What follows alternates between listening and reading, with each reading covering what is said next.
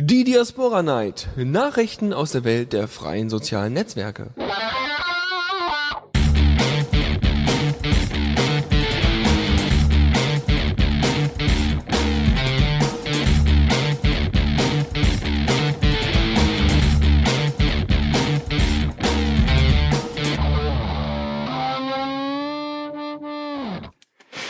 Ja, äh, hallo und herzlich willkommen zu einer neuen Ausgabe der äh, Diaspora Night Ja, guten Abend. mit Dennis und mir. Ja, wie, wie immer eigentlich. Wie Ne? immer, ja. Ja, äh, Vorbereitung und so weiter. Ich muss ja sagen, und diesmal bin ich auch nur halb vorbereitet. Ja, ich darf auch mal ein bisschen Päuschen machen. Aber äh, das wird schon. ja. Ich bin nicht vorbereitet wie immer, das heißt, es kann nur gut kommen. Und dann Ja, dann wollen wir los. loslassen, ja. Ja, auf, auf. Diaspora aktuell. Äh, ja, da sind wir auch schon wieder mit der ersten äh, Kategorie und jetzt sogar mit richtigem Jingle. Auch nicht schlimm.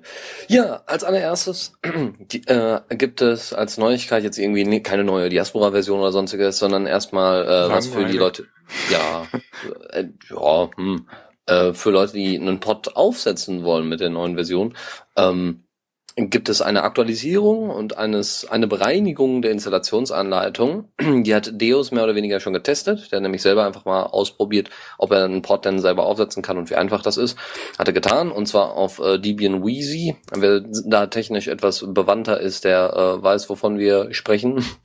Ansonsten äh, gibt es dann nur so kleine Tipps, so von wegen äh, bitte die Production-Anleitung nutzen, also wirklich die Anleitung nutzen, die dafür gemacht ist, dass ihr eben nicht irgendwelche Sachen entwickelt, sondern dass ihr das Ding zum Laufen kriegt. Äh, das hatte nämlich Deus wohl vorher ein bisschen vertauscht. Ansonsten, Nee, was, was das Problem ist, also es gibt halt eine Anleitung für Production und eine Anleitung für Development und er wollte eigentlich einen Development-Pod aufsetzen, hat aber die Anleitung für Production benutzt, was halt irgendwie ein Problem war.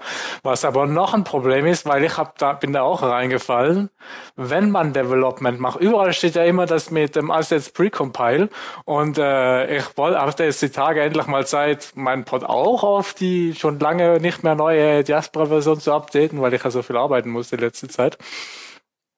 Äh, und hab dann äh, beim lokalen Testen gemerkt, Moment, ihr habt plötzlich den Header zweimal, das kann so nicht sein oder das kann ich so auch nicht produktiv schalten. Und äh, jetzt, früher hat es keinen Unterschied gemacht, aber jetzt aktuell ist, wenn man Development hat, dann darf man kein Precompile machen, sondern dann wird das halt direkt äh, beim Aufruf compiled, was halt langsamer ist, aber halt für Development. Und also das wird Hm? Und das heißt, ne, also wir müssen das ja so ein bisschen runterbrechen für Leute, die vielleicht nicht so technisch bewandert sind. Das heißt, ähm, der Code wird regelmäßig aktualisiert und wird nicht so festgeschrieben, so dass, ähm, dass der, der Rechner viel zu tun hat und dass es so lange dauert. Also bei der Entwicklung dauert es halt länger, weil ja auch Änderungen stattfinden an dem Code an sich. Ja. Wenn äh, bei einer ganz normalen äh, Production, also wenn das Ding ganz normal läuft, einfach so wie bei Geraspora oder John Diaspora, da braucht man ja nicht dauernd äh, irgendwie eine Aktualisierung, sondern das ist irgendwann mal fertig, das läuft und dann wird dann einfach ausgeführt und nicht mehr irgendwie was noch zwischendurch äh, ähm, eher äh, zusammengebaut, sagen wir mal. Ja, eben, das ist halt auch die, die JavaScripts und so weiter werden ja generiert alles aus den Templates und so weiter. Und äh, das wird, wird halt im Produktivpod, macht man das ja im Voraus und im Development-Pod darf man das, also durfte man das wohl noch nie, aber jetzt macht es einen Unterschied seit der letzten Version. Witzig ist, dass halt, wo ich gesagt habe, ich habe einen doppelten Header, haben alle immer erst äh, gesagt, hast du den Precompile mal alles neu gemacht? Ja. Bis mir dann mal jemand gesagt hat, das wenn Development, dann darf man das nicht machen. Hat mir ja niemand gesagt. Ja, nein, ja, ja. Na gut, okay. Also du wolltest auch mal Development aufsetzen, oder wie? Nee, ich habe einen hier, wo ich das quasi, also früher habe ich mal ein bisschen ein paar Bugs gefixt, CSS meistens und so. Und halt sonst immer bei einem Update habe ich schnell das hier draufgezogen, gestartet, geschaut, sieht sieht's gut aus und dann erst produktiv draufgeschmissen. Äh, wo jetzt halt diesmal plötzlich der doppelte Header aufgetreten ist. Okay. Ja gut. Ähm, ansonsten hatte Deus äh, sonst ähm, ja also bei der bei der Konfiguration also wenn man ähm, so die ersten Sachen einstellt ähm, was denn eigentlich, also wenn eigentlich soweit alles installiert ist und die eigentlichen Einstellungen erst kommen, also von wegen Domain und all solche Geschichten, dann äh, ist es wohl nicht ganz so einfach, aber ähm, ansonsten ist das in der Datei selbst, in der man das ändern muss, nochmal gut erklärt mit Kommentaren. Ansonsten ja. sollte man also, sich so ein bisschen mit der Architektur von Diaspora auskennen, äh, damit man eben die Configs auch versteht und nicht einfach nur stumpf alles da einstellt, so wie es da steht. Na, es steht schon sehr gut und ich verstehe vor allem mittlerweile besser da als vor bald zwei Jahren, wo ich das aufgesetzt habe. Weil da stand zum Beispiel noch nicht, dass man den Pod-Namen nicht ändern darf, also den Pod-URL. Mhm. Und jetzt steht halt, tu das nicht, es sei denn, du weißt genau, was du tust. Und das stand ja. halt noch nicht da. Und ich hab's getan und ich wusste nicht, was ich tat. Wie so oft, tata. Ja, also wer also einen Pod aufsetzen möchte oder nur mal ein bisschen mitentwickeln möchte, sich ein bisschen da reinfinden möchte, der kann das dann dadurch tun und ausprobieren. Ja. Äh, der Deus schreibt gerade, man, äh, er meint, äh, man muss halt wissen, was ein Worker ist und sowas. Äh, also mit, dass man halt ein bisschen Ahnung haben muss. Eben, es ist halt immer vom Vorteil, wenn man ein bisschen weiß, was man da aufsetzt, dass man auch irgendwie weiß, was passieren sollte und was halt nicht passieren sollte. Ja. Aber okay. ja, er hat's hingekriegt. So, ein bisschen was für die Nichtentwickler unter uns. Und zwar äh, gibt es jetzt eine, nicht nur eine Website der Diaspora Foundation, die es ja eigentlich noch gar nicht gibt, sondern es gibt auch eine Startseite. Ähm, und zwar äh, diasporafoundation.org, komplett durchgeschrieben, kein Minus oder sonstige Unterschiedlichkeiten, die wir ja vorher bei den anderen Domains hatten. Ja, außer ähm, der Dot. Ja, okay. Ja, gut. Ähm, da findet ihr ähm, einfach nochmal eine Zusammenfassung und soll jetzt bald auch der Ersatz werden zu der eigentlichen Diaspora Project äh, Org. Ähm, und da soll sich dann alles drauf konzentrieren. Da darf man jetzt auch hinweisen. Und das Schöne ist, ähm, das ganze, der ganze Code für diese Seite liegt natürlich auf GitHub, so dass ihr, wenn ihr irgendwelche Fehler findet oder ne, möglicherweise auch Übersetzungsfehler, wenn man irgendwann sowas mal einstellt äh, oder die Möglichkeit dann noch mal einbettet, dass man eben verschiedene Sprachen hat und jeder da was sieht, dann äh, könnt ihr da mithelfen, nicht nur bei der Übersetzung, sondern auch, wie gesagt, so ein paar Fehler zu beheben oder vielleicht auch ein bisschen das Styling zu verbessern, sagen wir mal. Ja, ja, ansonsten gibt es noch ein schönes Skript. Wir haben ja im Moment immer noch das Problem, dass wir äh, von Pods exportieren können, aber nicht importieren. Also dass die, das aber Umziehen von einem Pod zum anderen ist immer noch ein bisschen kompliziert. Jason Robinson, einer der Entwickler hat sich da hingesetzt und hat ein kleines Python-Skript geschrieben und hat gesagt, okay, ähm, ich habe das jetzt mal hier so ein bisschen zusammengebastelt, läuft alles, äh, probiert es doch einfach mal aus. Er selber hat irgendwie 300, seine eigenen 300 Kontakte mal von einem Pod zum anderen rübergeschoben und das hat alles soweit funktioniert. Ähm, also ihr exportiert also eure Daten, das, diese Funktion gibt's ja in Diaspora noch, er exportiert eure Daten, das ist glaube ich ein ZIP-File äh, oder ein XML, ja, XML. ja XML-File und äh, das wird dann später mit dem, mit dem Python, ähm, mit, den, mit dem Python-Framework, was wir halt schon hatten, diese Python-API, die wir ja schon öfters mal erwähnt hatten, äh, wird das von dann wieder Python eingefügt. Fund. Genau, von Python, Java und so weiter fand die. Ähm, und äh, wo auch eben noch viele, viele andere Leute dran ja, mitgearbeitet haben. Und das scheint wohl ganz gut zu laufen und der ähm, und Jason versucht das auch immer aktuell zu halten, damit das auch gut läuft. Ähm, angestrebt wird, aber trotzdem eine fertige Implementierung innerhalb von Diaspora und nicht über so ein Skript. Also ja, das ist immer dann nur so eine, so eine halbgare Sache und das ist natürlich auch nur die Le was für die Leute, die ein bisschen technisch bewandert sind und sagen, boah, ich habe jetzt keinen Bock, wirklich alles darum zu kopieren. Ja, also ausprobieren und äh, wenn's, wenn irgendwas nicht funktioniert, dann einfach Jason sagen. Ich glaube, der freut sich darüber, wenn, wenn er dann mal wieder einen Bug fixen darf. Wie immer. Ähm, dann hat sich Florian Staudacher hingesetzt und hat tatsächlich die Federation modularisiert. Das hört sich total kompliziert an, ist aber total einfach. Also, die äh, Elemente, die dafür da sind, dass das Protokoll erkannt wird, ja, also dass die Kommunikation untereinander unter den Pods funktioniert. Das hat er jetzt außerhalb gesetzt, hat jetzt einen, einen eigenen Bereich dafür geschaffen, so dass man da separat dran arbeiten kann. Das hat den Vorteil, dass man eben äh, Verbesserungen an der an der Federation oder an, dem, an, dem, an der Übertragung von Daten und und Nachrichten und Posts ähm, separat machen kann und dadurch auch viele Dinge vielleicht auch etwas schneller laufen können. Oder man eben noch äh, zusätzliche Protokolle vielleicht noch viel einfacher implementieren könnte und all solche Sachen. Also ähm, er, ähm, äh, also dass das nicht alles hart gecodet ist und dass es dann eben nicht zu Problemen kommt, wenn jetzt einer mal so eine kleine Änderung da einsetzt und auf einmal alles zusammenbricht. Ähm, wie gesagt, also Florian Staudach, äh, hat das soweit fertig. Ähm, es fehlen jetzt noch ein paar Tests, also so, so Running-Tests, wenn Leute einen Pod aufgesetzt haben, so ein Testpod oder so, dass man da mal die Federation testet und äh, ansonsten noch allgemeine Erfahrungen von den Usern, ob das denn läuft. Ja, ansonsten scheint das erstmal fertig zu sein und wir warten dann mal ab, wenn das implementiert wird. Wahrscheinlich werden wir davon nicht großartig was merken. Könnte natürlich sein, dass die, ähm, dass die Übertragung vielleicht dadurch ein bisschen besser wird, weil er vielleicht auch einige Sachen zusätzlich rausgeschmissen hat und sich nicht nur darauf verschärft hat, das alles zu modularisieren, sondern auch irgendwie ein bisschen anzupassen und zu verbessern. Ähm, ja. Ja. Also ich nehme mal an, dass es erst modularisiert und dann kann man es halt einfach auch, anpassen, weil es halt ein Modul ist und nicht mehr irgendwie so groß verflechtet. Genau so sieht's aus. Ja, das ist auch wichtig, wie gesagt, äh, wenn man, wenn vielleicht da ähm, nochmal eine Schnittstelle vielleicht äh, hinkriegen könnte zu äh, weiteren, ähm, zu einer weiteren, äh, zum weiteren Protokoll. Ja, ja. vielleicht äh, gibt ja so viele äh, dezentrale soziale Netzwerke und vielleicht kann man sich dann irgendwann mal auf eins einigen. Oder ja, auf ein wenn es halt dann ein Modul ist, dann kann man einfach das Modul quasi einfach austauschen noch ein anderes. Genau so sieht's aus. Ja. So. Ähm, ein ja. kleiner Einschub noch. Äh, Code Hero hat gerade noch rausgefunden, dass auf der Diaspora Foundation Webseite so ein RSS-Icon, also halt Twitter, Tumblr, Facebook und ein RSS-Icon ist. Er hat gefragt, seit wann hat ein Diaspora RSS-Support? Seit Jahren. Hat seit, seit ich es benutzt. Wie lange vorher, weiß ich nicht. Und zwar kann man halt einfach äh, seinen öffentlichen ähm, äh, seine öffentlichen Beiträge als RSS-Feed anderen zur Verfügung stellen. Halt eben nur die öffentlichen, weil RSS ist ja nicht mit Authentifizierung. Es ist aber ein bisschen versteckt, muss ich zugeben. Es ist, wenn man offen, also wenn man oben einen neuen Beitrag schreibt, dann ist da so ein Schraubenschlüssel. Wenn man da dann draufklickt, dann ist da ein Link Atom Feed. Und da ist dann dein, ist dein eigener Atom Feed verlinkt und den kann man halt seinen Freunden, Freunden geben. Um, ähm, aber ja, ja, genau. Also für, für also, alle, die, die halt Freunde haben, die kein Jasper haben und trotzdem die Posts lesen wollen.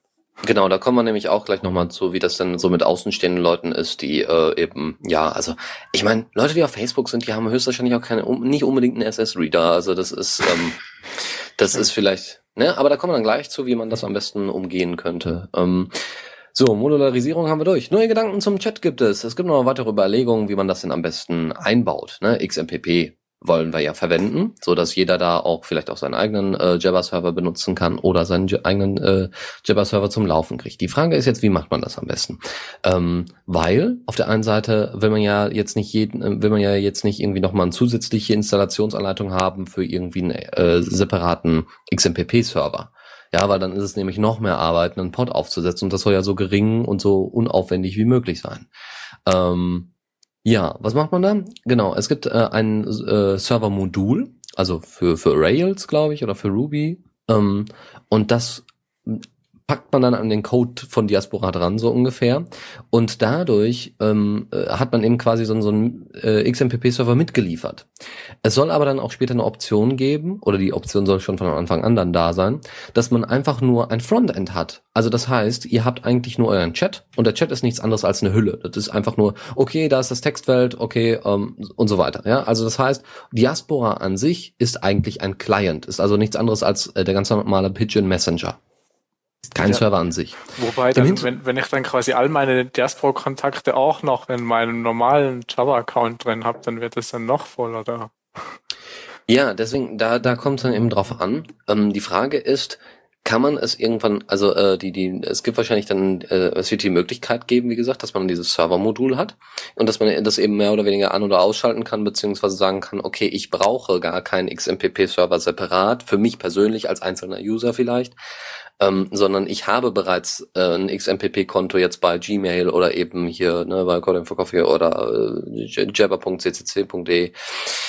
Ähm, da brauche ich das also nicht. Dass es diese Möglichkeit dann auch gibt, dass ihr einfach eure Jabber-ID angibt und wie gesagt, Diaspora wirklich nur als Client funktioniert. Weil die, der Vorteil davon ist, dass ihr nicht nur ähm, flexibel seid, was eure Daten angeht, nämlich sagen könnt, okay, ich möchte gar nicht auf diesem äh, ähm, Diaspora-Server auch noch die Chat-Nachrichten äh, äh, hinterlegen, so ungefähr, sondern ich möchte lieber ähm, das separat irgendwie handhaben. Dann könnt ihr sogar noch OTR also, ähm, ja, off the record. Ja, gut, das OTR heißt, kannst du ja auch, äh, wenn Diaspora äh, XMPP eingebaut hat.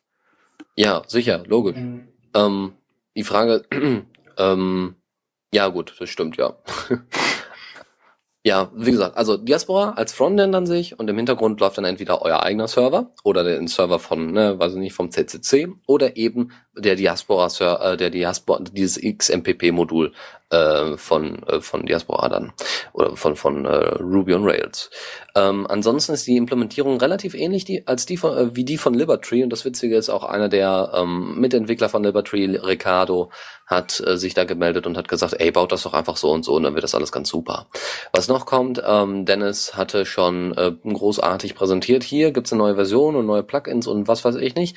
Also neue Software, neue, ähm, auf die man aufbauen kann, die einem hilft, auch eine äh, über WebRTC, äh, WebRTC ähm, Sachen zu verschicken. Also wie zum Beispiel ähm, Video und äh, Video und Audiokonversation zu führen.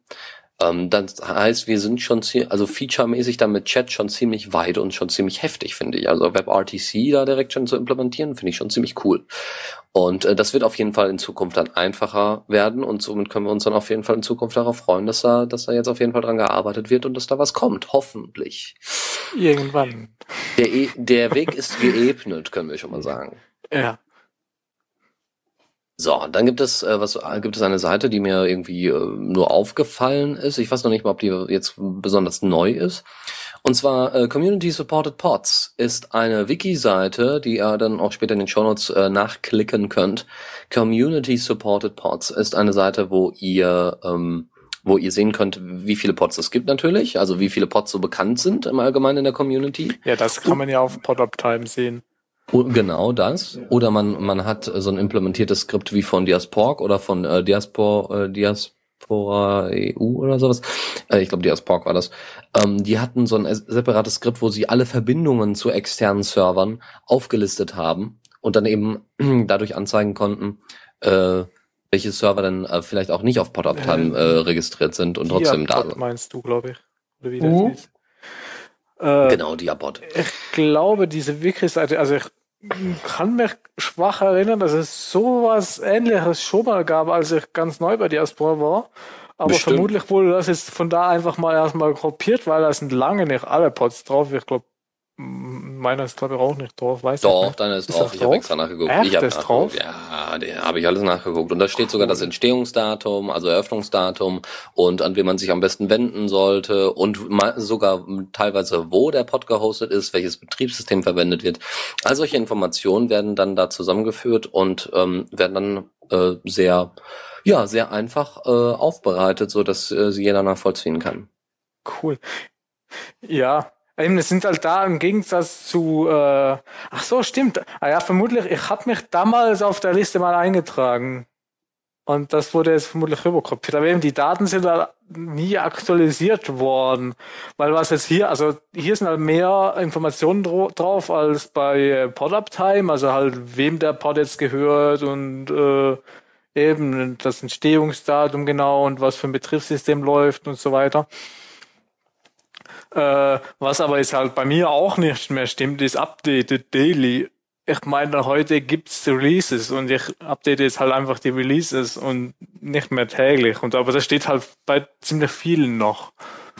Ja, also da kann man also auf jeden die, Fall. Es steht auch eine Warnung drüber, so ja, muss man updaten und so weiter. Äh, die Liste ist nicht mehr aktuell.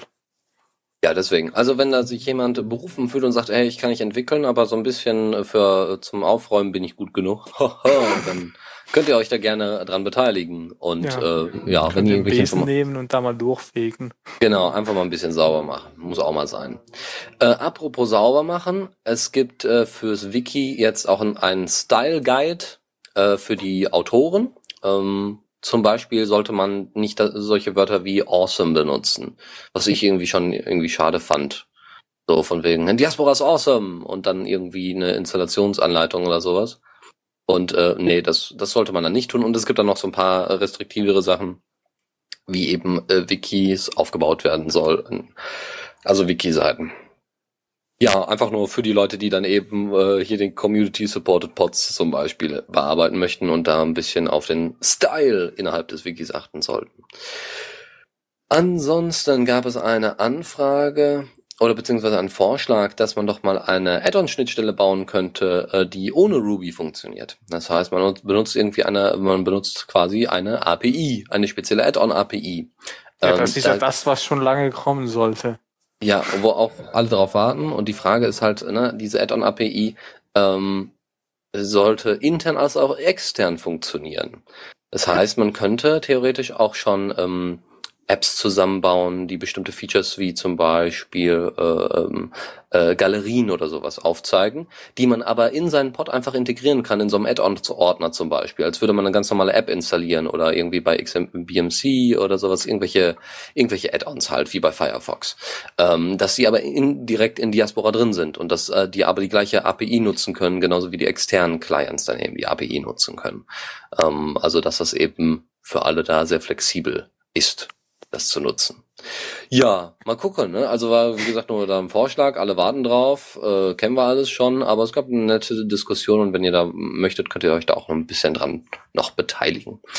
Ansonsten gab es äh, noch eine Diskussion, die jetzt vor kurzem wieder losgetreten worden ist. So von wegen, ja, ich kann Nachrichten nur an Leute schicken, äh, die, äh, die mir selbst folgen.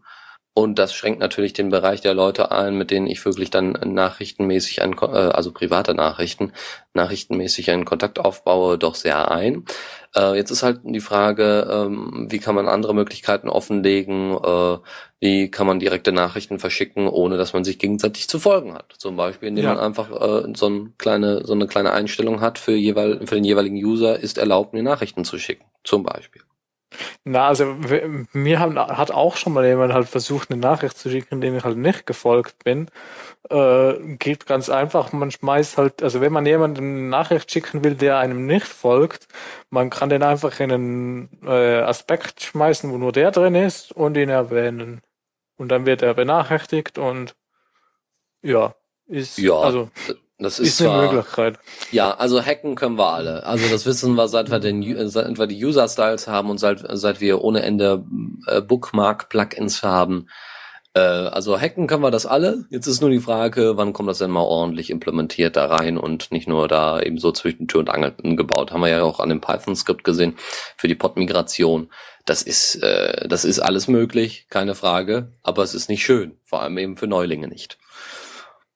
Ja, also auch da darf man sich gerne an der Diskussion beteiligen. Dann ein anderer Vorschlag. Ich weiß gar nicht, wie das bei anderen Orten ist. Also zum Beispiel bei, bei Twitter weiß ich, man kann ja auch so private Nachrichten schicken. Ja, aber da muss man sich gegenseitig folgen. Eben, da muss also man sich auch gegenseitig folgen. Also ich richtig. dachte, das ist so üblich, halt, weil mit dem Folgen bestätigst du quasi dem, ja, du darfst jetzt ja, aber ähm, ich glaube, dass wir Diaspora, äh, also dass bei Diaspora da wir ein ordentliches soziales Netzwerk sind und nicht einfach nur so Kurznachrichten hin und her schicken und wirklich so auch die äh, privaten Nachrichten bei uns ja nicht auf 140 ja, Zeichen wenn, begrenzt sind. Wenn ich mit jemandem, Sinn. ja, aber wenn ich mit jemandem schreiben will, dann folge ich dem auch.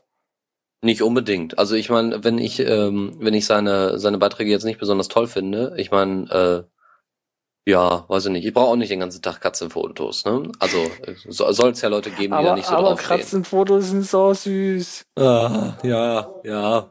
Stimmt schon. Vor allem das eine Katzenbaby da in der Schale und dann so am ja. dem, das Mäulchen am Abschlecken. Okay, wir schweifen ja. ab.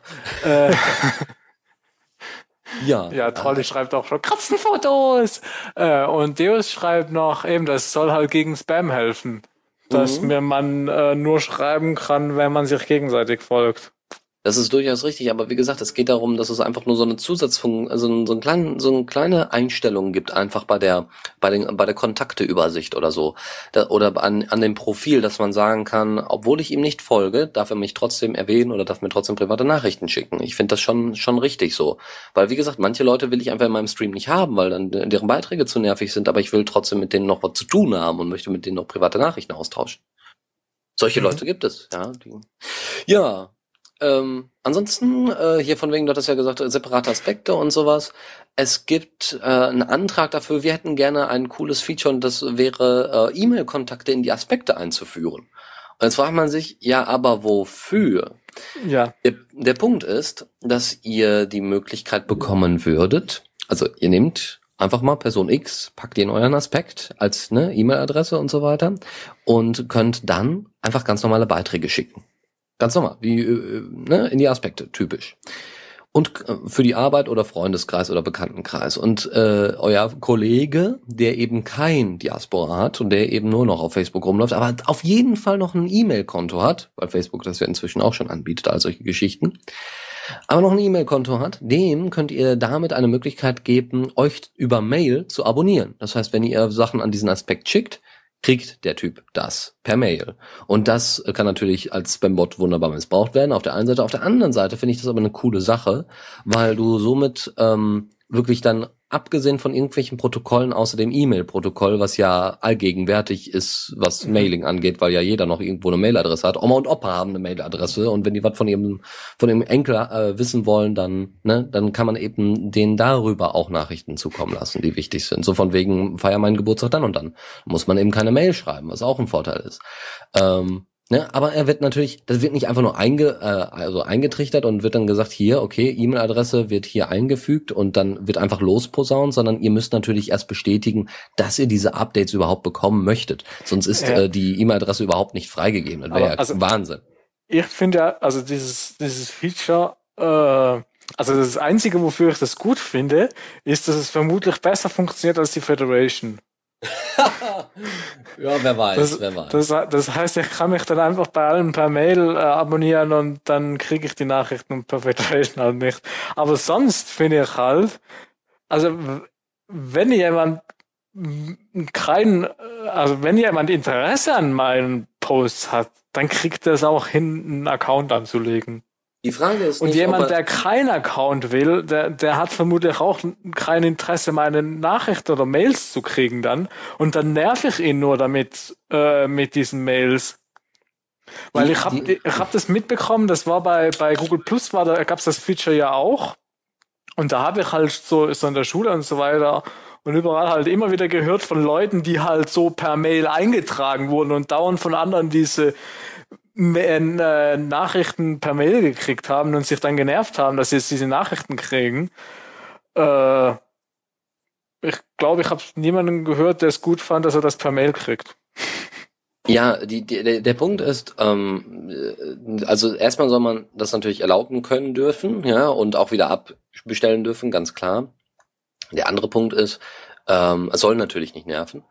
Ähm, der andere Punkt ist aber, äh, wenn derjenige nicht bereit ist, sich einen Diaspora-Account zu machen oder er hat einen Diaspora-Account, nutzt den aber nicht, dann bringt dir das alles nichts. Ja, also dann kannst du ihn ja so sehr überreden, so von wegen, ja, hier Diaspora, ganz toll und so, okay, ich guck mir das mal an, dann guckt er sich dafür ein, zwei Tage das Ding an, oh, ist ja alles nett hier und so weiter, aber aber ich muss jetzt wieder zurück zu Facebook, weil äh, ne, ich kann mich halt nicht auf zwei Netzwerke gleichzeitig konzentrieren. Solche Leute gibt es, die gibt es zuhauf, aber, aber sie gehen trotzdem noch in ihren Mail-Account, eher als auf Diaspora, weil das ja wieder was Separates ist, noch ein neues soziales Netzwerk. Oh Gott, wie viel? Ui. Ja, aber ich würde mich dann nerven, wenn in meinem Mail-Kontakt dann solche Mails wären. Ja, dann muss er das nicht akzeptieren. Dann darfst du das nicht akzeptieren. Ja, äh, aber eben, dann, dann akzeptiert er schlussendlich vermutlich fast niemand, dann bringst du es nicht. Also ich, also eben, das einzige Positive daran finde ich, dass es halt eben vermutlich besser funktioniert als die Federation. aber sonst. und ein Spam-Aufkommen, sondern das Gleiche lostritt. Ja. Okay, das soll es erstmal gewesen sein. Ihr könnt da ja später noch ein bisschen drüber beraten oder in der Loom.io äh, Loom Group äh, oder äh, ja, euch da noch mal ein bisschen zur Diskussion äußern. Ich denke mal, dass ähnliche Stimmen wie jetzt hier bei uns beiden äh, da ähm, die Überhand nehmen und äh, gleicht das mal ein bisschen aus. Erzählt mal ein bisschen was darüber, was ihr davon haltet. Und ich würde sagen, wir gehen in die nächste Kategorie. Boah, ja, kann man machen.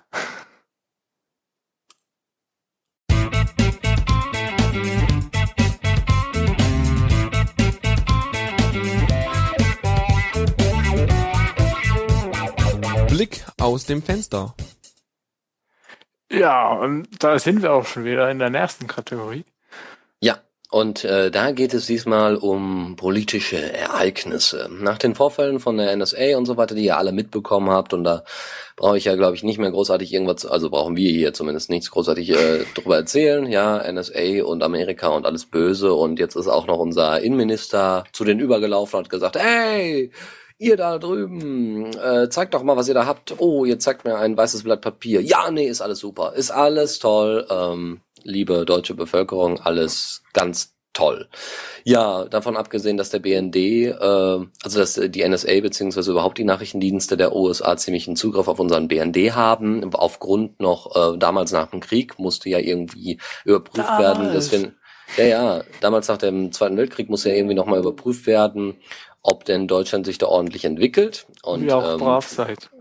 Genau, ob wir nicht zum Kommunismus äh, uns äh, überdrängeln und deswegen hatten die USA da spezielle Gesetze tatsächlich, also diese Gesetze wurden verabschiedet und seitdem hat die äh, NSA und CIA und so weiter ziemlich gute Zugriffe äh, auf äh, in, im deutschen Bereich. Davon abgesehen gibt's dann eben noch so in Südhessen noch irgendwelche Stationen, wo dann eben äh, noch die restlichen Alliierten umherwandeln und da gibt es eben auch Servergebäude und da darf man sich dann eben mal überlegen, hm, der BND wollte direkt nach dieser NSA-Affäre sogar diese Online-Durchsuchungen weiter ausweiten. Vorratsdatenspeicherung. benannt. Hä? Was? Das heißt ja nicht mehr Vorratsdatenspeicherung, sondern ähm, Mindest, ja, Mindestspeicherfrist. Genau, Mindestspeicherfrist, so. genau. Ja, genau. Wir müssen jetzt immer von der Mindestspeicherfrist reden, in Klartext, äh, Vorratsdatenspeicherung kommt auf selber raus, ist dasselbe, hat sich nur umbenannt und äh, das ist ja ein witziger Gag. Ich hoffe, dass mm, das geht nicht durch, sagen wir mal. Ich frage mich, äh, wann denen die neuen Namen ausgehen. Auch weißt du, wir hatten schon Leute, wir hatten Ausländer, wir hatten Leute mit Migrationshintergrund, denen fällt immer irgendwas ein, ja. Oder jetzt haben wir hier äh, untere Schicht. Also früher nannte man das einfach die Unterschicht oder die Assis. Ja, heutzutage nennt man das äh, wie heißt er denn? Bildungsferne Schichten, ja, all solche Geschichten. Ja, aber, die, aber die, da, die sind sehr kreativ, mich, was das angeht. Da würde ich mich mehr verarscht fühlen als, als von unterer Schicht oder so. Richtig, dadurch, dass du, dass du, ähm, dass eben so, so, ja, immer so, so irgendwelche speziellen Worte da verwendest oder äh, spezielle Bezeichnungen, äh, fühlen sich weder die Leute, die es aussprechen, ähm, ernst dabei, wenn sie etwas über diese Personengruppe aussagen, als die Leute, die wirklich betroffen sind und dieser Personengruppe angehören und sagen, äh, ja, das bin ich eigentlich nicht, beziehungsweise das ist einfach ein beschissener, also ein bekloppter, bekloppter Begriff dafür. So, also, äh, wir hatten ja die großen ACTA-Demos vor zwei Jahren und theoretisch, vor zwei, zwei oder drei Jahren, und theoretisch könnte, 2011 glaube ich war das, und theoretisch könnte das jetzt wiederkommen. Am Merken 27. diesen Monats, 27. ist äh, in, zumindest in ganz Deutschland, ich glaube, glaube, glaube aber auch global, die äh, Stop Watching Us Demo Aktion äh, bla. Und ähm, da gibt's unter anderem Städte wie Berlin natürlich, wie Köln, wie Mannheim, wie München und noch ganz, ganz viele andere, die ihr euch gerne da angucken könnt, die es da in dem Beitrag, verlinkten Beitrag später in den Shownotes gibt. Und ich habe mich schon mal mit der Piratenpartei Bochum äh, unterhalten und die meinten so, ja, ist alles hier in Arbeit, aber am 27.07. gibt's da noch andere Demos und da müssen wir gucken und das Ordnungsamt und wir haben im Moment auch ein paar Probleme und in Dortmund soll es angeblich auch noch eine geben. Also hier ruhrgebietsmäßig hoffe ich mal, dass, dass ich auch hier abgedeckt werde, weil ich habe keinen Bock nach Köln zu fahren nur wegen der Demo. Aber Köln ist schön. Hm, ja. Ich war da ja vorletztes Wochenende. Ja, das heißt ja nichts. Ich meine, ich weiß ja nicht, wie es in der Schweiz aussieht. Also, also wenn du Köln als schön bezeichnest, dann, dann musst du echt depressiv sein. Also das ist. Äh, Ach. Ja, nee, also zumindest so innenstadtmäßig ist das äh, grenzwertig. Weil von außerhalb ist, also ist jede Stadt schön, ja. So, solange du im Wald bist und nichts hörst, ist alles super. Nee, also mitmachen. Ich bin auf jeden Fall dabei. Ich weiß nur noch nicht wo. Also ich weiß nur noch nicht, wo genau eben die hier in der Nähe stattfindet. Und wenn ich ganz bekloppt bin, nehme ich sogar mal mein Mikro mit und mache hier da riesen Mega-Aktion und eine ganze Sendung darüber, wie die Demos da gelaufen sind. Aber ihr werdet es ja selber irgendwie erfahren, hoffentlich ähm, weil ihr ja selber dort seid. Ansonsten äh, haben noch mehrere Leute vorgeschlagen, äh, die eben aus dem Zirkel sind, so von wegen, wir, wir organisieren jetzt mal eine Demo so ungefähr oder wir, wir organisieren mal ein paar Aktionen. Es gibt noch den sogenannten Paperstorm, den man machen kann. Das haben, das Witzige ist, äh, Paperstorm, das kommt, äh, ist eigentlich die, die neue Formulierung für Flugblätter. Und ja, es ist ja nichts anderes, ja, das haben damals, ah, äh, Immer diese die neuen Namen. Ja, aber es klingt doch cooler, oder? Ja, wir machen jetzt mal einen Paperstorm. Jawohl, wir drucken einfach das Internet aus und schicken es bei den anderen alten Leuten da rein. Das wäre zum Beispiel eine Möglichkeit. Aber es ist also Papier. Ja, ich werde es mal machen. Ja, ist immer noch besser. Also es ist Spam in der im Real Life. Ja, das ist auch schön. Aber es ist nützlicher Spam, weil hm? ich, ich vermisse immer noch den Spam-Filter für den Briefkasten, weil da kommen immer so Zeitungen, die ich nicht abbestellen kann. Die du nicht abbestellen kannst. Ja, da ist kein Unsubscribe-Link drin. ja, ich sag, nicht jede Zeitung ist wie YouTube aufgebaut.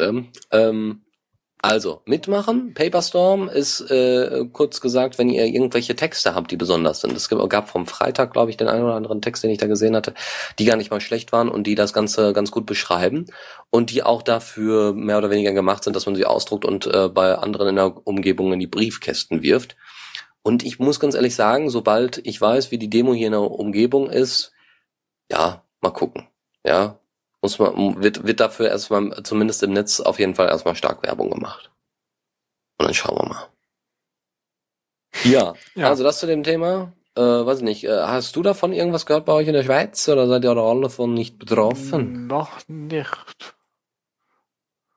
Weiß ich ja hier, denn ja hier das große. Weil ich habe das Problem, dass ich die letzten Wochen echt vieles nur halb mitgekriegt habe weil ich äh, mangels Zeit den RSS-Reader mehr überflogen als gelesen habe. Äh, ja, wie man das halt so kennt. ja, oh, hab so früher habe ich das immer alles gelesen, aber ich hatte ja so wenig Zeit und ich habe immer noch ganz viel ungelesenes Zeugs da drin. Eieiei, ja dann hol das mal nach. Ja, ich nehme mal eine Woche Urlaub und lese meinen RSS-Reader mal wieder leer. So, nächstes Ding. Hemlis. Hemlis ist ein schwedisches Wort und bedeutet Geheimnis. Und Hemlis ist, also Hemel.is, .is, ähm, ist ein Projekt, ich glaube sogar von einem der Pirate Bay Macher, also zumindest sah er so aus wie einer der Pirate Bay Macher. Ich, ich äh, nagelt mich nicht auf fest, könnte durchaus sein, muss aber nicht. So, und zwar, was ist daran jetzt so toll? Hemless soll ähm, komplette Kommunikation verschlüsseln äh, auf dem Smartphone, weil alle suchen ja irgendwie nach einer WhatsApp-Alternative, in der man Sachen gut äh, verschlüsseln kann und die auch noch dazu gut aussieht. Äh, bei Hemless scheint das wohl der Fall zu sein. Ich habe mir das angeguckt, das sieht wirklich nicht unschön aus, das kann man echt nicht sagen. Die haben über Kickstarter eine Aktion losgetreten, eben, hey, wir wollen Hemless gründen und das soll alles äh, total secure und schön aussehen und alles super sein und toll und so. Und dafür brauchen wir euch und dafür müsst ihr mal so äh, 100, wie 75.000 mussten sie, glaube ich. Nee, 100.000. 100.000 Dollar sollten zusammenkommen. 150.000 oder beziehungsweise 152.300 sind zusammengekommen. Und das ist schon nicht schlecht. Ähm, ne, 150.000, äh, 150 Prozent und 150.000 Dollar, die da verarbeitet werden. So, die Sache ja. ist jetzt, ähm, die, der, äh, es gibt einen Blog von Sam Tukes und der ist vom FSFE, von der Free Software Foundation Europe. Und die haben dann gesagt, das hört sich alles super schön an und das sieht auch alles ganz toll aus. Wo ist das Problem? Das Problem ist, dass das Ding nur, ähm, also dass das offiziell angegeben worden ist, so much open source as possible oder open source as possible. Ja, was so ein bisschen, nee, what we really want people to understand, however, is that open source in itself does not guarantee any privacy or safety. Ja, also das ist eine Aussage von den, von den Typen. Was nicht unbedingt schön ist. Mhm. Weil, ne, Open Source ist eben genau das Gegenteil. Open Source ist, wir können kontrollieren, erstmal, was mit unseren Daten passiert, wie das ganze Ding läuft. Und davon abgesehen können wir sogar noch, äh, ja, theoretisch das Ding forken, wenn es äh, sogar noch gut ist. Ähm, und wir können ähm, da eine, eine sich also können Probleme, also wenn irgendwelche ähm, Bugs oder sowas auftauchen, die User merken es als erstes oder die Entwickler, die damit zu tun haben, merken es als erstes. Und äh, wie war das? Ne, äh, vier Augen sehen mehr als zwei.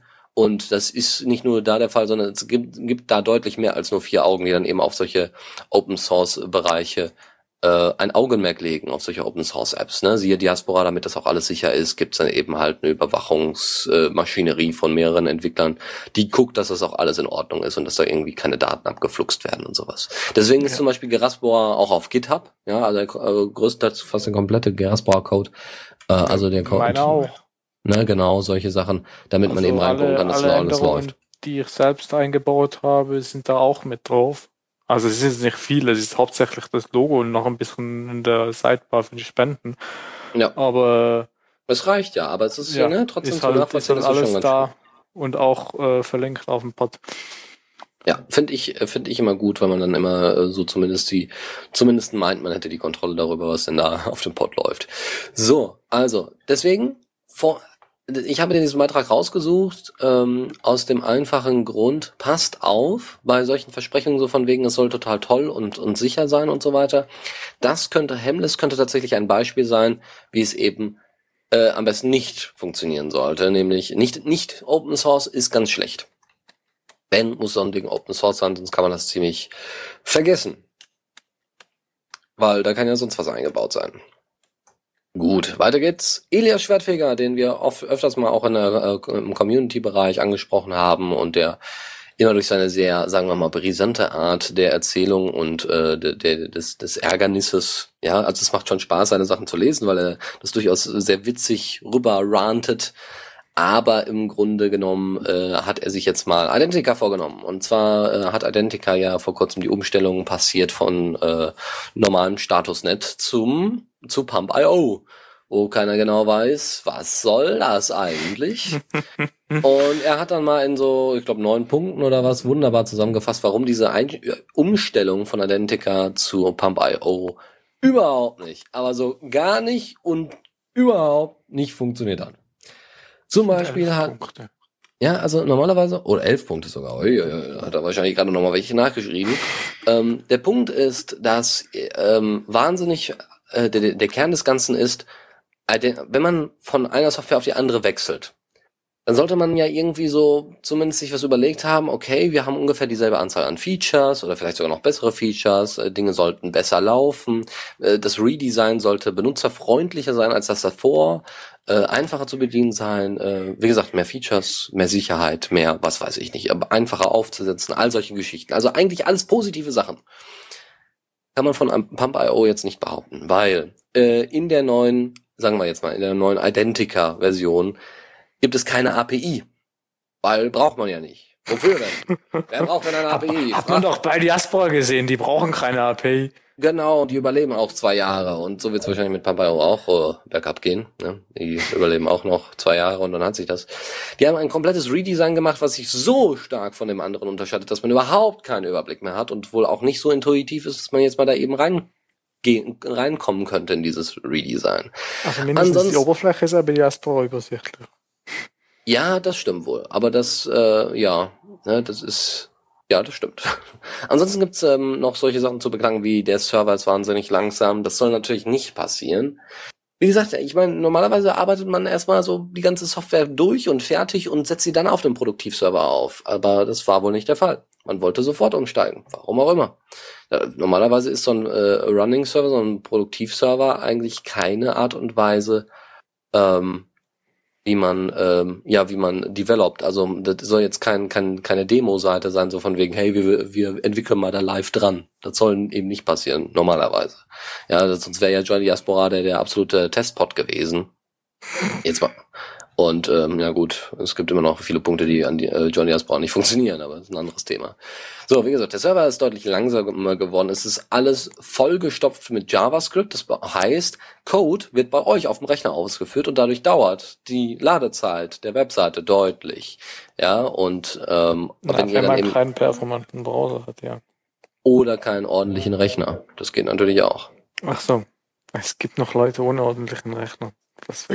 Ja, ich meine so kleine Netbooks oder so, ja. Da läuft dann so ein, so ein Mini, Mini, Mini Linux drauf vielleicht oder so ein, so ein oh, Windows XP. da läuft dann noch ein Windows XP drauf und dann möchte man gerne diese Seite ansteuern und das Ding äh, freest. Das ist auch nicht schön. Ansonsten viele Kernfunktionen, die Identica früher hatte, wahrscheinlich solche Sachen wie Umfragen, denke ich mal, oder ganz normale äh, Tweets damals eben Tweets beziehungsweise kleine Nachrichtenposts absenden, funktioniert eigentlich größtenteils überhaupt nicht. Und es gibt auch keinen Abmelden-Knopf, was ganz toll ist, weil ich meine, wenn man sich ja bei einem Ding abgemeldet hat, dann ne, werden, wird keine Verbindung mehr aufrechterhalten, aber das gibt's so nicht, sondern man muss den Browser erst schließen oder was auch immer, irgendwelche Geschichten muss man da anstellen, um endlich dann abgemeldet zu werden von äh, Pump.io. Und das geht natürlich erstmal überhaupt nicht. Also zu, zu, zu diesem Abmelden-Problem, da war auf der Sigin so ein schöner Talk drüber.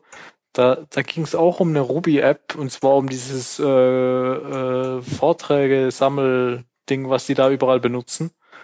Äh, und da hat der Typ auch sich gefragt, ja, wie melde ich mich denn jetzt hier ab? Und dann haben wir gesagt, ja, du kannst einfach das Cookie löschen, weil die gesamte Session ist im Cookie drin verschlüsselt. Mhm. Gut und recht. Blöd ist nur, dass der Schlüssel mit auf GitHub submitted war. Also das ist so, äh, ja, man konnte dann halt die, die, das, das Cookie entschlüsseln, die User-ID auf Admin ändern und wieder verschlüsseln und das Cookie wieder in den Browser reintun und dann war man Admin. Ja, Ganz toll, so wenn man Private Keys auf GitHub äh, committet. Ja, also Open Source hat auch da mal seine Grenze gefunden. Das ist richtig, ja. Eben, also mein Pod ist komplett auf GitHub bis auf die äh, Configs mit dem Passwörter zur Datenbank und so drin. Ja, ist auch irgendwie nachvollziehbar. So, okay, also. Ähm, anderes Thema, neues Thema, und zwar das letzte dieser Rubrik. Arc OS ist ein ja, wollen wir sagen, Betriebssystem für das Raspberry Pi, was demnächst kommen soll oder in Arbeit ist oder schon fertig ist, was auch immer. Und es soll wahnsinnig viele Tools mitbringen, wie unter anderem Webhosting über Nginx, MySQL, WordPress, Drupal, das soll alles da drin sein. Und E-Mail soll da direkt schon vorinstalliert sein. Und XMPP soll da so drüber laufen. Und ähm, OwnCloud soll da drüber laufen. Und Diaspora soll da auch irgendwie drin und drüber laufen. Und überhaupt und so fort. Und ganz toll. Und so war die Idee, würde ich jetzt einfach mal behaupten. Also äh, es wird jetzt irgendwie auf jeden Fall stark dran gearbeitet. Die erste Beta ist wohl, wohl auch schon, äh, ja, ist wohl schon draußen, wenn ich das so richtig sehe. Oder vielleicht spinnen die auch nur die ganze Zeit hier rum. Es hört sich wahnsinnig toll an. Das Ganze soll auf dem Raspberry Pi laufen, was ich ja auch liegen habe, wo ich auch am überlegen bin, was mache ich mit dem Scheißding jetzt eigentlich? Und es gibt so viele Möglichkeiten. Und das wäre zum Beispiel ein super Ersatz, hier dieses, dieses Arc OS oder Arcos, äh, das auf dem Raspberry Pi zu spielen und dann zu sagen, hier, das hänge ich dann mal an meinen Router dran, so ungefähr. Und der macht mir dann mal das alles fertig. Ne? Und ich stelle mal alle Sachen ein und habe dann hier eine kleine Freedom Box Alternative, günstig, einfach und schnell. Ja, weil, äh, also schnell, schnell übers Raspberry Pi ist vielleicht die falsche, falsche Herangehensweise, aber es äh, zeigt schon, wenn, ähm, wenn, wie gesagt, die erstmal auf Debian endlich implementiert ist und funktioniert und die ganzen Ruby Gems da auch oben sind, bedeutet das im Umkehrschluss, dass wir wahnsinnig schnell, wahnsinnig toll äh, Diaspora auf ArcOS installieren können auf dem Raspberry Pi und dass es dann läuft. Einfach läuft, so wie es soll. Toll. Ich freue mir, ich freue mir ganz ehrlich und ich bin gespannt, wie das da weiter läuft. Ich werde mal den Blog auf jeden Fall abonnieren, nicht, dass ich das vergesse. Was ich ein bisschen schade finde, ist, dass sie standardmäßig äh, es benutzen alle Twitter Bootstrap. Gibt's nicht irgendwie was anderes? nee, das ist das neue Internet. Das neue Internet basiert auf Twitter Bootstrap. Ja, das ist Die so ein Webseiten bisschen wie, werden in Zukunft alle gleich aussehen. Ja, so habe ich auch das Gefühl leider. Das ist ja so, das ist ja schrecklich in einigen also Bereichen. Also unser neuer Shop in der Firma basiert auch auf Twitter Bootstrap. Ah, Aber ja. Twitter Bootstrap ist halt einfach toll. Das muss einer ihnen lassen. Das funktioniert einfach, sieht gut aus. Ah, das ist ja echt zum Kotzen. Ich, ich weiß ja nicht, ob du schon mal eine Webseite gebaut hast. Ja, ich bin gerade dabei, ich arbeite gerade dran. Ich äh, bastel gerade mit Flask rum, aber das können wir vielleicht am Ende der Sendung vielleicht noch ganz kurz erzählen. Ja, ähm, dann schau dir mal Bootstrap an, das macht. Ich habe mir Bootstrap angeguckt. Ja. Es ist es ist zwar ganz toll, aber es ist oh nein, alle nutzen es. Das ist zu verzweifeln. Alles sieht gleich aus, jede Seite sieht gleich aus. Egal. Aber das Witzige ist ja, die Espora ist ja auch mal basierend gewesen auf Bootstrap. Ja, ähm, oder sogar. Ja, aber nicht mehr auf den aktuellsten Versionen, glaube ich nicht. Ich glaube, sie haben so das stark angepasst. Nee. Müsste man mal gucken. Wie gesagt, ArcOS könnte eben äh, die neue Alternative zur Freedom Box sein. Vielleicht aber auch nicht. Das wissen wir nicht. Probiert's aus, guckt's euch an und äh, wie ich, wie gesagt, ich abonniere jetzt erstmal hier gleich den Feed. Und wir können erstmal die, äh, die Kategorie wechseln, wenn du gerne möchtest. Während du den Feed abonnierst, ja. Genau, währenddessen. Ja, da geht das.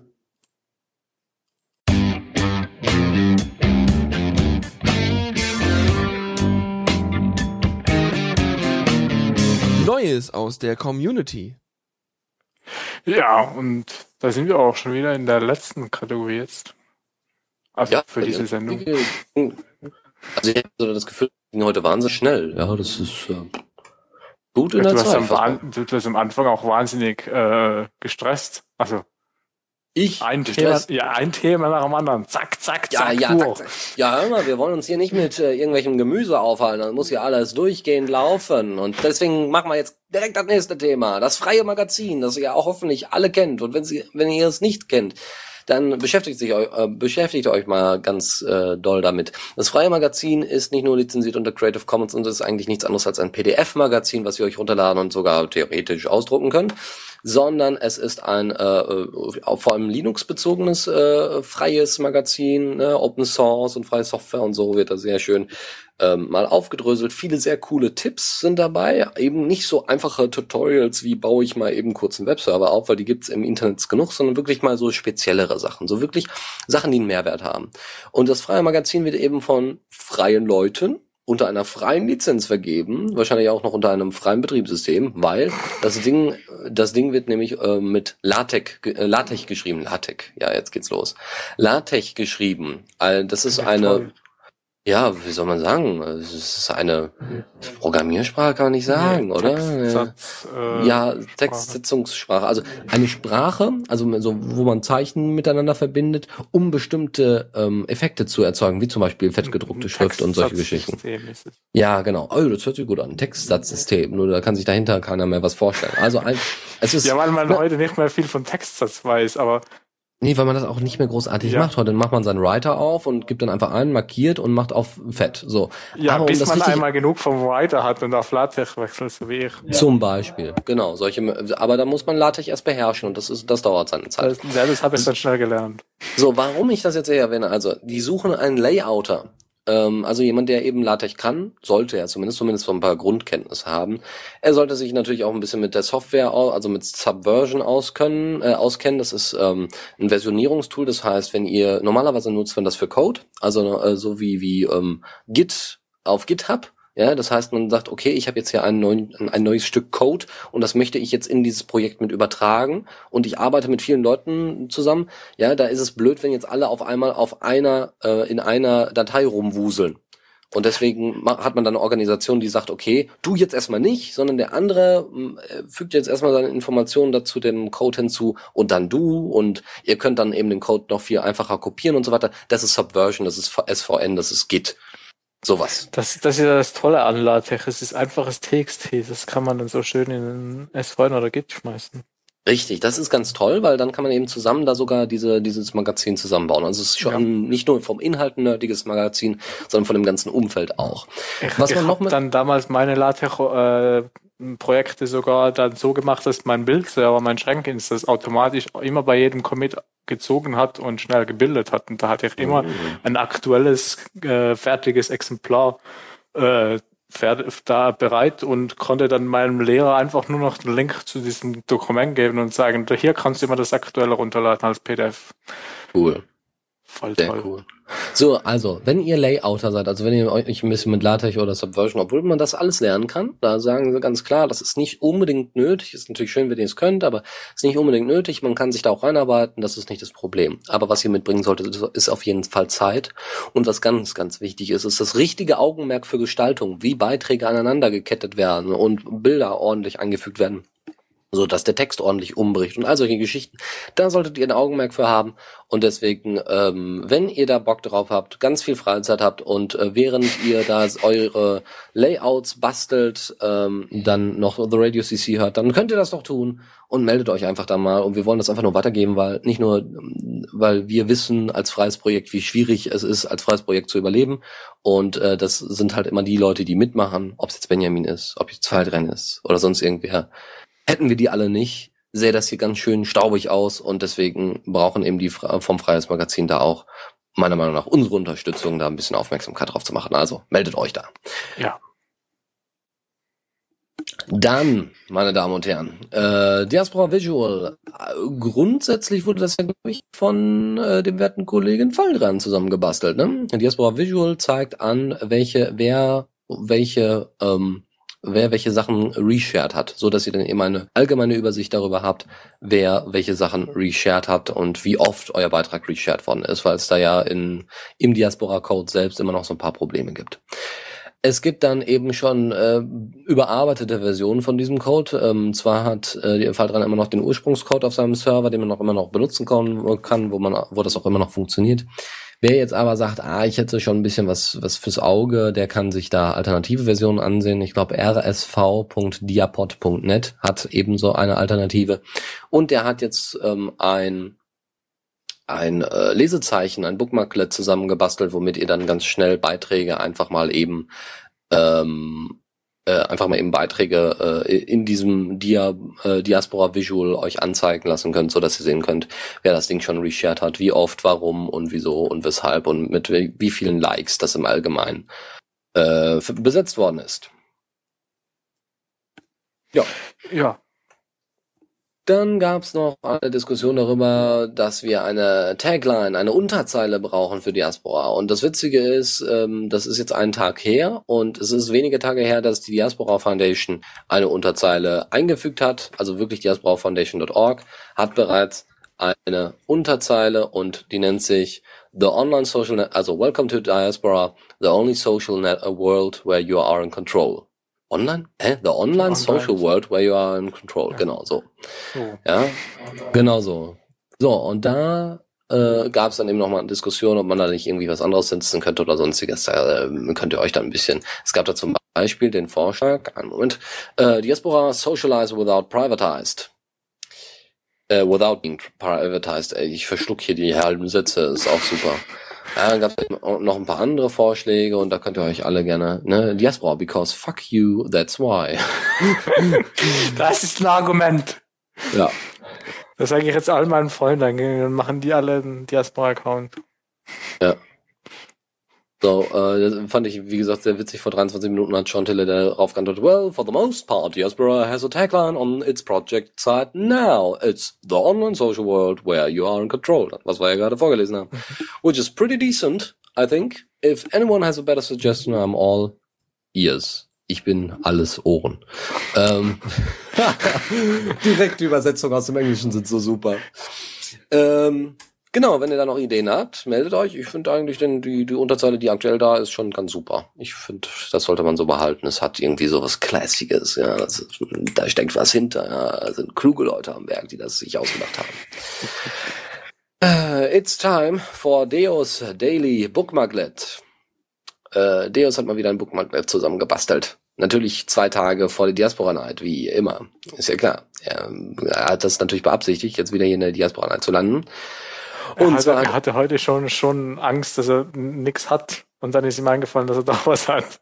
Genau. Und zwar ist er oft auf Deviant, DeviantArt unterwegs. Und äh, wenn ihr das auch seid, dann ist euch äh, sicherlich aufgefallen, dass es äh, ziemlich nervig sein kann, dann irgendwelche Beiträge zu basteln, wenn ihr die auf DeviantArt seid. Und dann müsst ihr das immer alles so kompliziert und ach, das Bild rausnehmen und dann die Beschreibung und so weiter noch zusätzlich einsetzen und also die Geschichten. Das könnt ihr euch alles sparen. Weil Deus hat sich die Arbeit gemacht und hat ein kleines Skript geschrieben und hat wieder mal so ein, so ein wunderbares äh, Bookmarker zusammengebastelt, was ihr benutzen könnt. Geht auf die DeviantArt-Seite, wenn ich das das richtig verstanden habe, ähm, habt dort euer Bild und dann wird das alles super sofort in einen Post zusammengebastelt und äh, dann könnt ihr das abschicken oder noch verbessern, bearbeiten oder sonstiges, wie das halt so ist. Toll, wie der ja. Deus das halt macht. Finde ich toll. Ja, ganz klasse. Und äh, ich weiß schon, wer sich darüber am meisten gefreut hat. Das hat er dann nämlich auch gesagt. Nämlich Trolli, ja, der ja auch oft auf die Art unterwegs ist. Also. Ja, ich glaube, der Fall dran wird sich darüber auch freuen. Mhm. Kann ich mir gut vorstellen. So, jetzt habe ich hier einen Punkt, den, wo ich nicht weiß, worum es geht, den ich irgendwie interessant fand und den ich aber jetzt vergessen habe, deswegen schmeiß wir ihn raus. so wichtig kann das nicht gewesen sein, wenn ich mich nicht daran erinnere. So, Moritz Strom hatte ähm, vor zehn Tagen mal sich ein bisschen darüber ausgelassen, dass er doch ganz, ganz viel Zeit, also so ganz, ganz viele Ideen hatte, was man alles machen könnte in, in Code und uh, ja, und hat so viele Überlegungen und weiß jetzt nicht, wo er anfangen sollte ungefähr und hat so wenig das Zeit dafür. Problem, ja, das ist irgendwie so ein allgemeines Problem, nicht nur was, äh, ne, was eben Moritz angeht, sondern ja, die sitzen da, alle haben ihre super Fertigkeiten, Programmierfertigkeiten und können sie nicht einsetzen, weil sie entweder in, irgendeinen, in irgendwelchen Firmen arbeiten und irgendwann mal auch genug haben, äh, sich mit Code zu beschäftigen oder sagen wir mal, ja, nicht mit, nicht, nicht unbedingt, aber dass sie nicht den ganzen Tag immer nur Code vor den Augen haben wollen, sondern vielleicht auch mal ein bisschen Entspannung irgendwo in der Natur. Es gibt ja sowas wie Natur, da gibt's dann auch Club Mate und so und dann kann man sich dann da auch äh, schön auf eine Bank setzen und äh, den Laptop aufklappen. Ähm, ja, also, äh, da könnt ihr gerne nochmal mit Moritz ein bisschen drüber sprechen, wie das denn so ist und ähm, ob man, ob es nicht irgendwelche Möglichkeiten gibt, das irgendwie ordentlich aufzuteilen, ja, dass es nicht irgendwelche Tipps gibt, die ihr ihm geben könnt oder die ihr ja, weiß ich nicht, wo ihr selber jetzt merkt, okay, hier, ähm, ich habe echt ein Problem mit der Zeit und so und ich will aber noch das und das Programm fertig machen. Jetzt überlege ich, wie mache ich das denn am besten in der Bahn, wenn ich in der Bahn bin, dann ziehe ich mir den ganzen Code am besten lokal drauf oder irgendwelche solchen Geschichten. Wenn ihr irgendwelche Ideen dazu habt, bitte euch beteiligen. Ist ja neues aus der Community.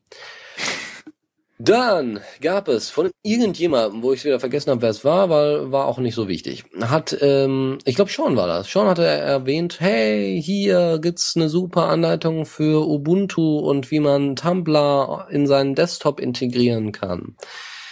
Das ist ein Beispiel dafür, wie man die API von Ubuntu benutzen kann. Es gibt die äh, Web-App-API ähm, also das Schnittstelle, die ähm, zwischen äh, Webseiten und eurem Ubuntu funktionieren.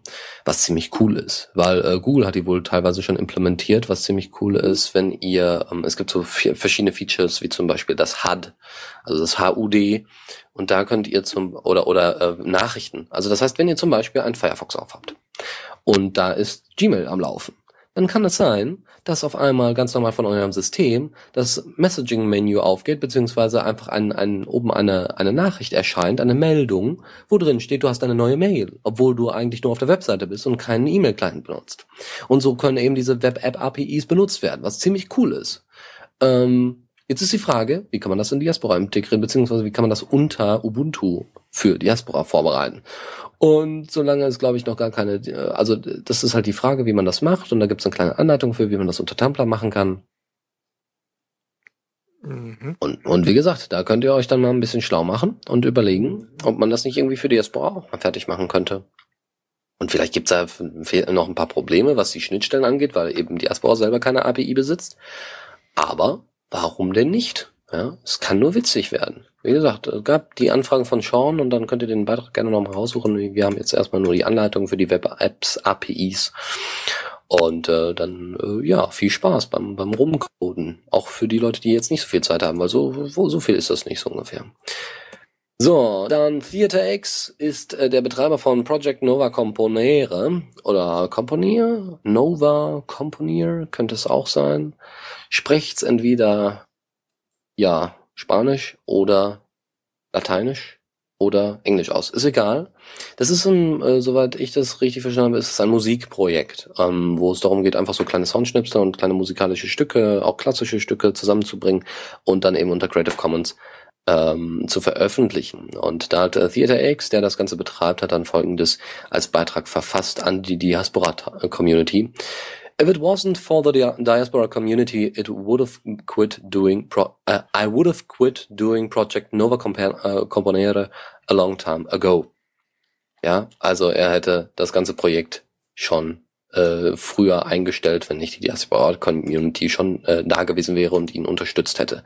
Was uns ja alle freut, weil yeah. nichts ist schöner als wenn Projekte nur aufgrund einer Community ähm, aus selbstbewussten und ähm, ja, äh, überleg dir jetzt noch ein paar positive Eigenschaften der Diaspora-Community, netten und hübschen und weiß ich nicht und katzenfreundlichen äh, Diaspora-Community. Ähm, es ist nicht schöner, als wenn sich dafür jemand sogar auch noch bedankt. Ja. Und, der aller, und der allerletzte Punkt, der vielleicht für dich vielleicht noch ganz interessant sein kann und für alle Leute, die jetzt unbedingt das Pod äh, ähm, Skript und Installationszeug sich angucken, diese Anleitung dafür, das Tutorial dafür. Mollusk hat mal nachgefragt, wie denn, was denn für Backup-Möglichkeiten es für einen Pod gibt. Und da gibt es eine ganze Reihe von und die sind alle in den Kommentaren und die wollen wir alle gar nicht einzeln aufzählen. Die könnt ihr euch angucken, wenn ihr daran interessiert seid. Und dann wünschen wir euch einfach viel Spaß mit eurem eigenen Pod und meldet den doch am besten einfach mal in eurem Wiki, in dem Wiki an und aktualisiert da vielleicht mal die eine oder andere Sache, die da steht. Kann nur ja, von, kann nur hilfreich sein. Eintragen. Genau, natürlich. Wir sind Äh, durch, ja. würde ich sagen. Ja, äh, ich habe noch einen, Nachtrag aus dem Chat zu Freies Magazin. Äh, Python-Fan hat geschrieben, er hat sich da mal ge gemeldet und er meinte, er kann zwar nicht viel, aber immer noch mehr als niemand. Das ist cool, das ist sehr schön. Und dann hoffe ich, dass, dass ich Moritz trotz, also ne, hier Python fand dann trotz oder Java fand ihn immer noch anschreiben kann, wenn ich dann wieder mal Probleme mit Python habe. Weil da werkele ich ja gerade dran. Das war, ähm, ich habe es jetzt irgendwie so langsam drauf und ich benutze derzeit Flask. Warum wir das jetzt hier am Ende der Sendung erwähnen? Ganz einfach, es ist Ende der Sendung und jeder, der kein Interesse mehr daran hat, kann abschalten. Da muss ich jetzt gleich mal schauen, wie, wie viele kein Interesse mehr haben und, und, Hm? und, und schauen, wer alles abschaltet. Ja, wahrscheinlich haben die schon vor fünf Minuten abgestaltet, wo, wo ich gesagt habe, so, jetzt ist langsam Schluss. So, ja, nee, Flask äh, oder Flask ist äh, wohl ein sehr, sehr schönes Framework. Ähm, so ein bisschen wie Django, also so alternativmäßig zu Django, so, so ein Web-Framework, was ziemlich cool ist. Ähm, ich, äh, ich arbeite da gerade ein sehr cooles Tutorial für durch. Es gibt da so ein Me äh, Flask Mega-Tutorial, wo erstmal so, äh, wo ihr euren eigenen kleinen Blog baut und ihr ähm, ja, dann einfach mal anfangt mit Python daran zu gehen und, und wie diese Elemente zu funktionieren. Ihr solltet natürlich Python können, bevor ihr da irgendwelche Sachen anfangt. Und da gab es letztens auch jemand, der gefragt hat, hey, wie, wie kann ich denn in Python, wie kann ich denn ähm, am besten Python lernen? Ich würde das gerne jetzt mal lernen und wo soll ich denn anfangen? Ich kann nur, ähm, ja, ich weiß nicht, ob ich es empfehlen soll oder kann, aber ich habe es dadurch gelernt, sagen wir mal. Eigenständig, was schon sehr, sehr schwierig war. Und zwar äh, Learn ähm, Python the Hard Way. Ich ja, bitte. dir sagen, das Tutorial ist mit vom Py Mist vom äh, Müll vom Python Fund. Welches Tutorial? Hat er nicht geschrieben. Er hat nur geschrieben, sagt Dennis, das, das Tutorial ist Müll. Äh, äh, hä? Das Flask Mega Tutorial oder was? Ja, ich, ich kenne das. Ich, ich schaue mir doch nur an, wie er einige Sachen da gemacht hat. Also es ist doch nicht so, als würde ich da jetzt wirklich alles stumpf wieder abtippen. Natürlich ist es dann Müll, weil man nicht selber über, äh, überlegen muss Ja, und weil ja das so viele Flask Mega Tutorial. Ja, ja, ja, ich weiß schon, was er meint. Ähm, es ist, ja, ich meine, um, um so einen Einblick zu kriegen, was für Möglichkeiten es gibt, äh, einfach nur so beispielhaft finde ich es eigentlich ganz gut so. Es ist wie Beispielcode, nur eben mit mehr Kommentaren als nötig. ähm, ja, ist so. Also ich würde, das ist jetzt kein Tutorial, was ich jetzt jedem empfehlen würde, macht das nach, sondern guckt euch das an, weil es interessant ist, äh, wie, wie manche Sachen da umgesetzt werden. Es ist so Beispielzeug und dann kann man sich noch mal ein bisschen näher in die Docs rein gucken. Das ist schon ganz hilfreich. So, äh, was wo Python Fund mir wahrscheinlich jetzt auch wieder besprechen wird, ähm, ich kann äh, ähm, learn ähm, learn Python the hard way. Das ist äh, auch so eine Anleitung, wie man äh, Python lernt. Äh, kann ich erstmal sagen wir mal, ja, empfehlen. Wie gesagt, ich kann einfach es nur erwähnen. Empfehlen kann ich es tatsächlich nicht unbedingt. Es kommt immer auf die Art und Weise an, wie wie weit man ist, äh, was was ähm, ja, was, was das Lernen, also was die Eigenständigkeit angeht, weil es war für mich wahnsinnig schwierig, diese 52 Lektionen durchzuhalten und sich dann auch mit vielen verschiedenen Sachen zu beschäftigen und an manchen Punkten war es dann zu kompliziert, wo er gesagt hat, ist total einfach, jetzt machst du mal das einfach selbst. Ja, und auf anderen Punkten hat er gesagt, jetzt wird's total schwer und ich habe da gesessen und habe gedacht, nein, jetzt wird's total einfach, ich mach das mal eben fertig. Ähm, also das ist, das kann man, das kann man durchaus sehr, sehr grau, in vielen verschiedenen Grautönen sehen. Äh, wie gesagt, ich habe es dadurch gelernt und äh, probiert es einfach aus. Und wenn es nichts für euch ist oder wenn ihr das Durchhaltevermögen einfach nicht habt, dann holt euch tatsächlich einfach mal ein ordentliches Buch von O'Reilly zum Beispiel.